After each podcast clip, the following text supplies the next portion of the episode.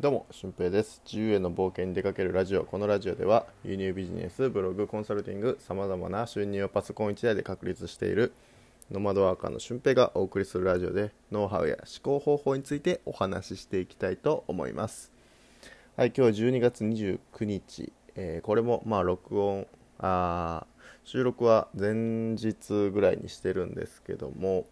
えー今日は、そうですね、コーチングについてお話ししたいと思います。えー先日26日に徳島のゲストハウスの坂月さんで、えーちょっとちらっとお話ししたんですけど、まあ、そこで反応が良かったお話なので、えー今回はそれを話してみたいと思います。コーチングとかコンサルティングとかカウンセリングとか、うん、なんかそういう人を励ますというか応援するような仕事って最近流行ってきてるんですよね。でその中でも一番こうぐんと伸びてきているのが、えーコーチングという理論ですね。はいまあ、昔からコーチング理論とかそういうふうなものってあるんですけど、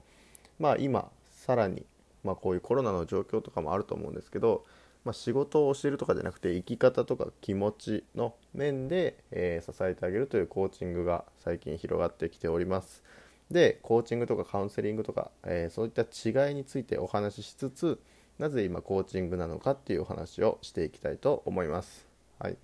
えーまずはコンサルティングについてお話ししていきます。僕もコンサルティングという仕事を、まあ、輸入ビジネスだったりとかインスタコンサルをしたりとか、えーそういうふうなことをしています。でコンサルティングっていうのは、まあ、相談っていう意味なんですけどそのコンサルをするコンサルタント側が、えー問題相手の問題も、えー相手がどうなるかっていう答えも持っている状態なんですよね。だからその答えに、えーあなたの問題はここですよねっていうふうなことを気づかせてあげて、えじゃあこうすればこういうふうになりますよっていうふうなアドバイスをすることがコンサルティングのお仕事なんですよね。で僕は若干こうコーチング的な部分もあってノウハウとかだけじゃなくて、えーまあ、メンタル的なことも僕の大事な価値観っていうのを提供しているので、まあ、コンサルティングとコーチングの、まあ、間というか両方というかっていう感じですね。だから企業のコンサルタントっていうのも、えーもう人員を削減したら予算がカットできるとかそういうふうなことは分かってるんですよね。でそういうふうなことをしていない企業に対してコンサルティングを行うのででそうすればもうお金が削減されるという結果は目に見えているのででそこから新たなこう事業を展開していったりとか、うん、V 字回復に向かって、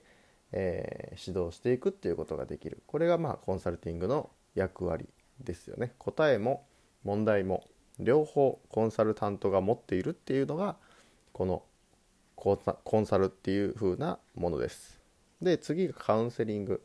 これはもう今となっては若干廃れてきてる言葉じゃないかなと思うんですけど、えーコンサルティングっていうのはまあ心理カウンセラーとかあコンサルティングじゃないカウンセリングっていうのは心理カウンセラーとかがまあ有名だと思うんですけど、えーそのカウンセリングに来た人の過去の問題にフォーカスするんですよね。だから、えーあなたは、まあ、例えばうつになったとすると、えー今まで真面目に頑張ってきてましたよねって、えーそれが急にこうしんどい仕事を任されたりとか誰にもこう任せないような状況になって今までのキャパでは、えーそれって乗り越えてきたけど、え今回のこのまあかなり業務が多くなった時に爆発しちゃいましたよねっていうふうなことをこう過去の問題過去の自分から問題をあぶり出して、えーじゃあそこのきっかけを踏まないために今後はどういう気持ちとかどういう方法で乗り越えていくのかっていうのがカウンセリングなんですよね。うん、だからとにかく、えーカウンセラーの人っていうのはその人の生き方どういう生き方をしてきたのかっていうのをめちゃくちゃ聞く聞くんですよね。うん、だからまあ話聞き上手っていう感じ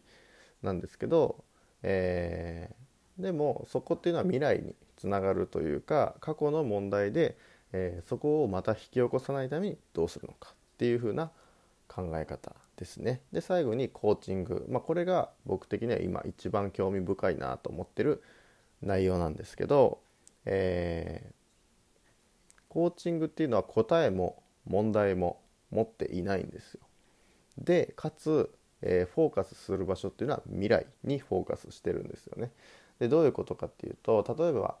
えー、まあ、コーチコーチの方が、えー、クライアントさんと話しているとクライアントさんが来年は、まあ、今の月収より、えー、倍の月収になりたいと思っています。っていうふうなことをこう話す中でおっしゃってたとしたらあじゃあ今こう何ができるのかっていうのを一緒に探っていったりとか月収を倍にするって言ってるのにあの1ヶ月に1週間は旅行に行って仕事をしない日を作りたいんですって言ったらちょっと矛盾してるじゃないですか。うん、だったら今はちょっと頑張って何かしらの仕事をしないといけないってこう思わないといけないんですけどその矢印向かってる方向っていうのは全然違う。ベクトルが全然違う方向に向いている。でそれをこう修正してあげる。じゃあ今は、まあ、その旅行っていうのもたまには大事かもしれないけど今はこの人に会ったりとかこういう場所に行ったりとか、えー、どんどん仕事のために動かないといけないよねっていうふうなことを一緒にこう確認し合って、えー、方向性を決めていくっていうのが、まあ、コーチングなんですよね。で別に仕事の面じゃなくてもちょっと気持ちが落ち込んでたりとかでなんで落ち込んでるのかっていうとやっぱり会社員をこうずっと続けてたりするとうん何のためにやってるんだろうっていうのがもう分かりにくくなっちゃうんですよね。生活のための仕事だけであって、えー、あとはそれ以外の何者でもないっていうことが結構増えてくるんですよ、うん、僕もそうだったんですけど何のためにこれあとこれ30何年間どうやって続けるんだろうみたいなそういうイメージができなくなる時って時々あるんですけどじゃあ、えー、自分の生き方をどうしたいのか、えー、じゃあいつでもどこでも仕事ができるようになりたいなと。なんか会社という場所に縛られずに朝は目覚ましをかけずに、えー、いつまでも寝ることができて、え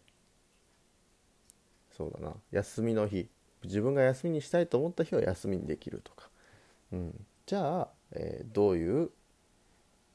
それはどういう仕事がありますかってなったらやっぱり会社に行かない。パソコンを使ったりとかスマホを使ったりとか自分のこう人脈とかえー、を使った仕事をする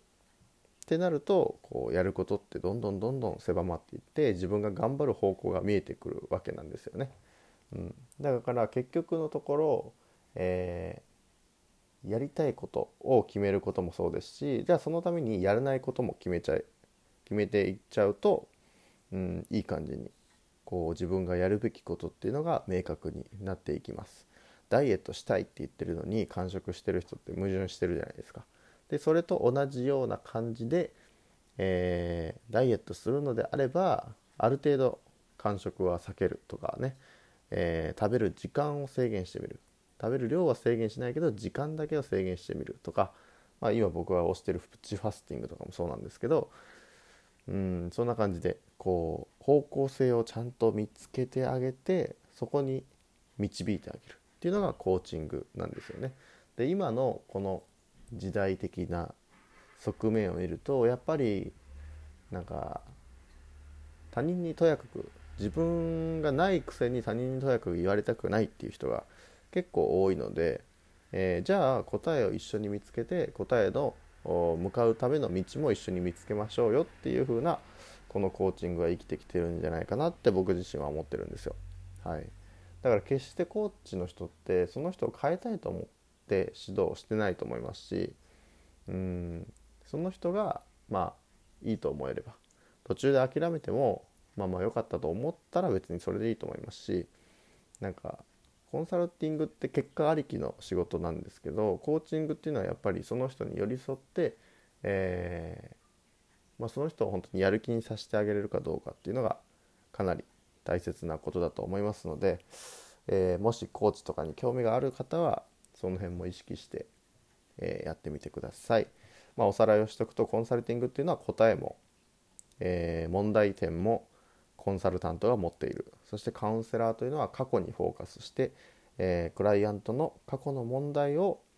取り上げて、えー、そこにフォーカスした解決方法を導き出すと。でコーチっていうのは、えー、そのクライアントさんがやりたい目標を見つけるために導いてあげてその方法とかどういうふうな方向性をちゃんと決めてあげるっていうのがコーチですね。はいということで今回は、まあ、カウンセリングコンサルティングコーチというふうなものの、えー、説明をさせていただきました。はい、で合わせて聞きたいは、えー、凡人でもブランディブランディングできる方法というのをお話ししております。まあ、コーチをね受けて自分がどういう方向性に向かいたいかでそのブロックを外すための、まあ、要素になってくると思いますので、えー、ぜひ合わせて聞いてみてください。ということで本日の配信は以上です。また次回の配信でもお会いしましょう。これまた。